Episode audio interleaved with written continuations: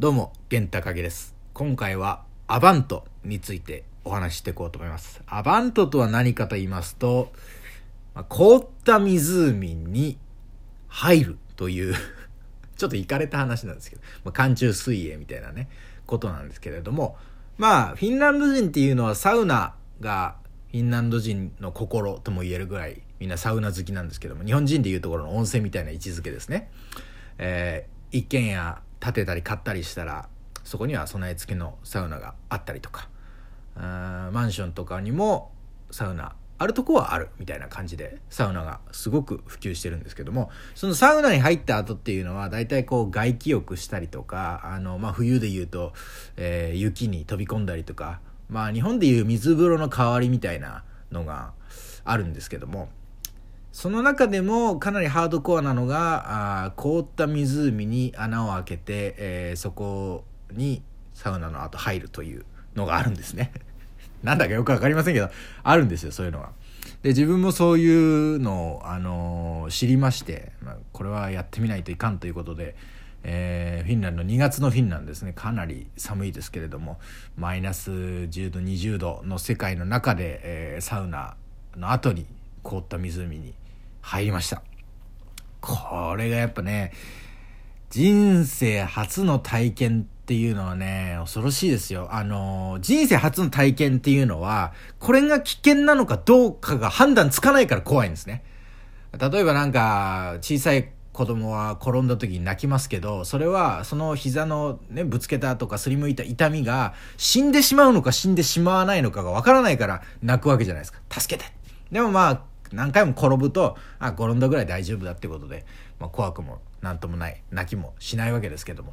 いくらね、そんなね、転んで死なないということが分かったところでね、凍った湖にね、体をつけていくとね、死ぬんじゃないかなってやっぱり思うんですね。えー、まあ、その時はですね、自分、ラップランドと言われる、あの、フィンランドの北のエリア、いわゆる北極圏の、領域ですね、におりまして、で、サウナ、貸し切りサウナをですね、借りまして、えーまあ、最初、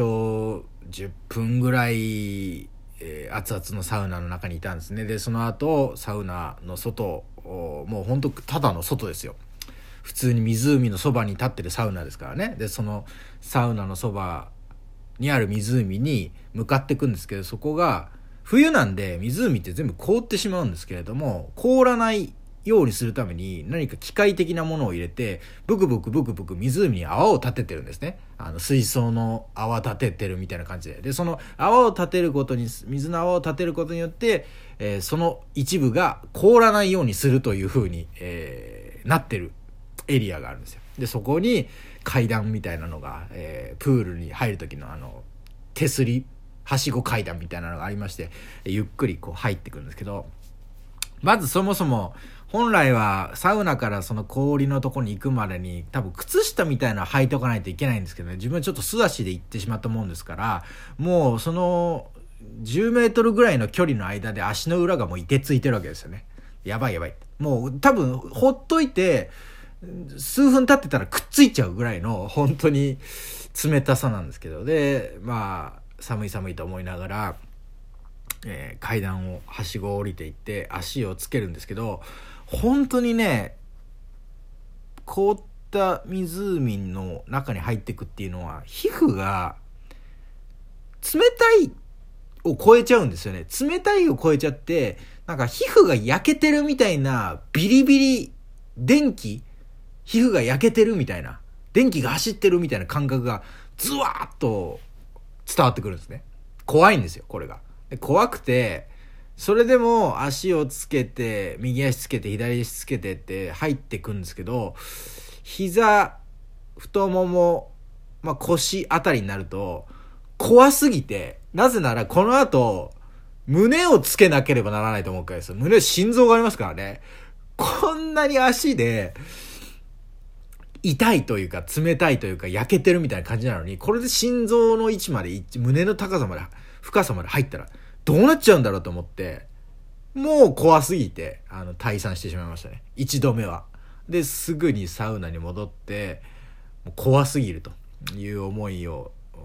持ちながらサウナに戻ってまた、えー、10分ぐらいまた復活するわけですね。まあ復活するって体温めて、で、2度目ということで気合を入れてまた行くんですよ。で、貸し切りサウナだったんですけど、1時間がもうそろそろ終わっちゃうんですよ。早いもんで。で、これも行かないと、あの、せっかくわざわざね、お金払って貸し切りでトライしてるのに、まあ、経験できなくなっちゃうと思って、2回目は、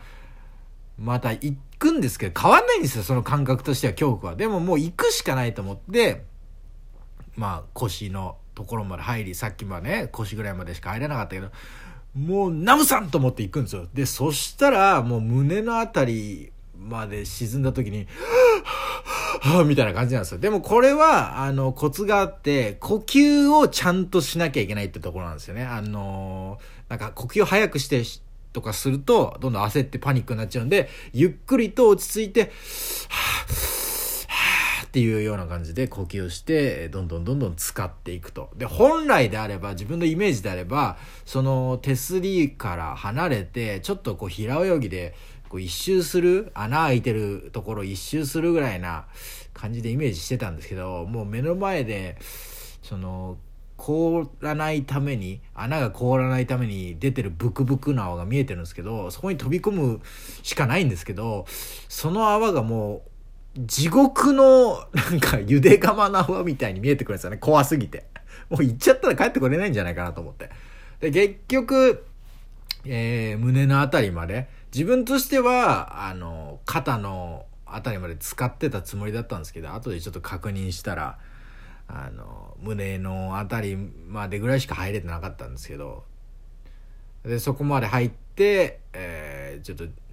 まあ、フィンランド語でね俺ならできる俺ならできるみたいなことをちょっと 自分を勇気づけるために口ずさんで、えー、まあ1分もいないですね多分3 4 0秒もいなかったかなぐらい入って使ってまた出てくるという。まあ、こういうですね、経験をしたんですね。で、これ不思議なもんで、そのいてつく、えー、湖に入った後は、外なんですけどもサウナまでの間マイナス20度ぐらいとか15度ぐらいとかあるんですけど全く寒くないんですよね。もう無敵。胸張っちゃって。自信満々な状態でゆっくりサウナに戻っていくというねことありましたけど。というようなですねアバントというものをですね、まあ、フィンランド人の心を体験したいと思って体験してですねアバントやったぞみたいなことを言ったらですねえー、数多くのフィンランド人がですね、俺も私もやったことない。すごいね。みたいなことを言っててですね。ちょっとこれは、例えて言うなら、日本のかなりハードコアな、あの、怪我人続出みたいなお祭りに、これが日本人の魂だと思って参加してる外国人みたいな。いや、あんまいないっすけどね、それ参加してる日本人みたいな。感じになっちゃったみたいなとこありますけど、ただまあいい経験ができましたし、不思議なもんで、ほんと死ぬぐらい怖いわけですけど、やっぱり、その、湖の穴開いた湖の中をちょっと平泳ぎみたいな泳ぐみたいなしたいと思っててそれができてなかったのもありますからいつかまたチャレンジしてそれをできるようになりたいなというふうな思いも芽生えているちょっと不思議なんですけども。あとまあもう一つ思うのはですねよくテレビのバラエティ番組とかで芸人さんとかがその北欧フィンランドとかでもうほんと氷の湖にあのまあゆっくりとかではなく落下とかであのもう頭までゾボーンみたいなあの見ますけどね。あれは本当にプロの技ですよ。本当にね信じられないですかね。皮膚が焼けてるみたいな感覚なんですか？火の中にいるみたいな感覚なんですか？それがいきなりもう目や鼻や頭やかなり危険度の高いことをやってると思います。時にはね、なんかウェットスーツみたいなの着ないで落ちたりしてますからね。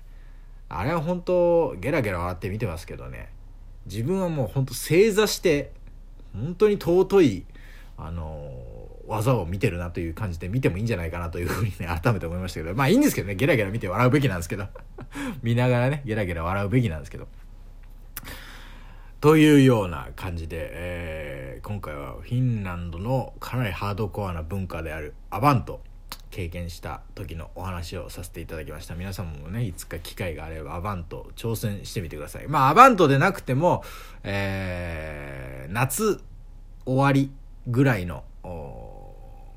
例えば湖とか海に入るというのだけでもねかなり、えー、ちょっと刺激的な体験になるかと思いますので機会がある方は是非是非体験してみてください。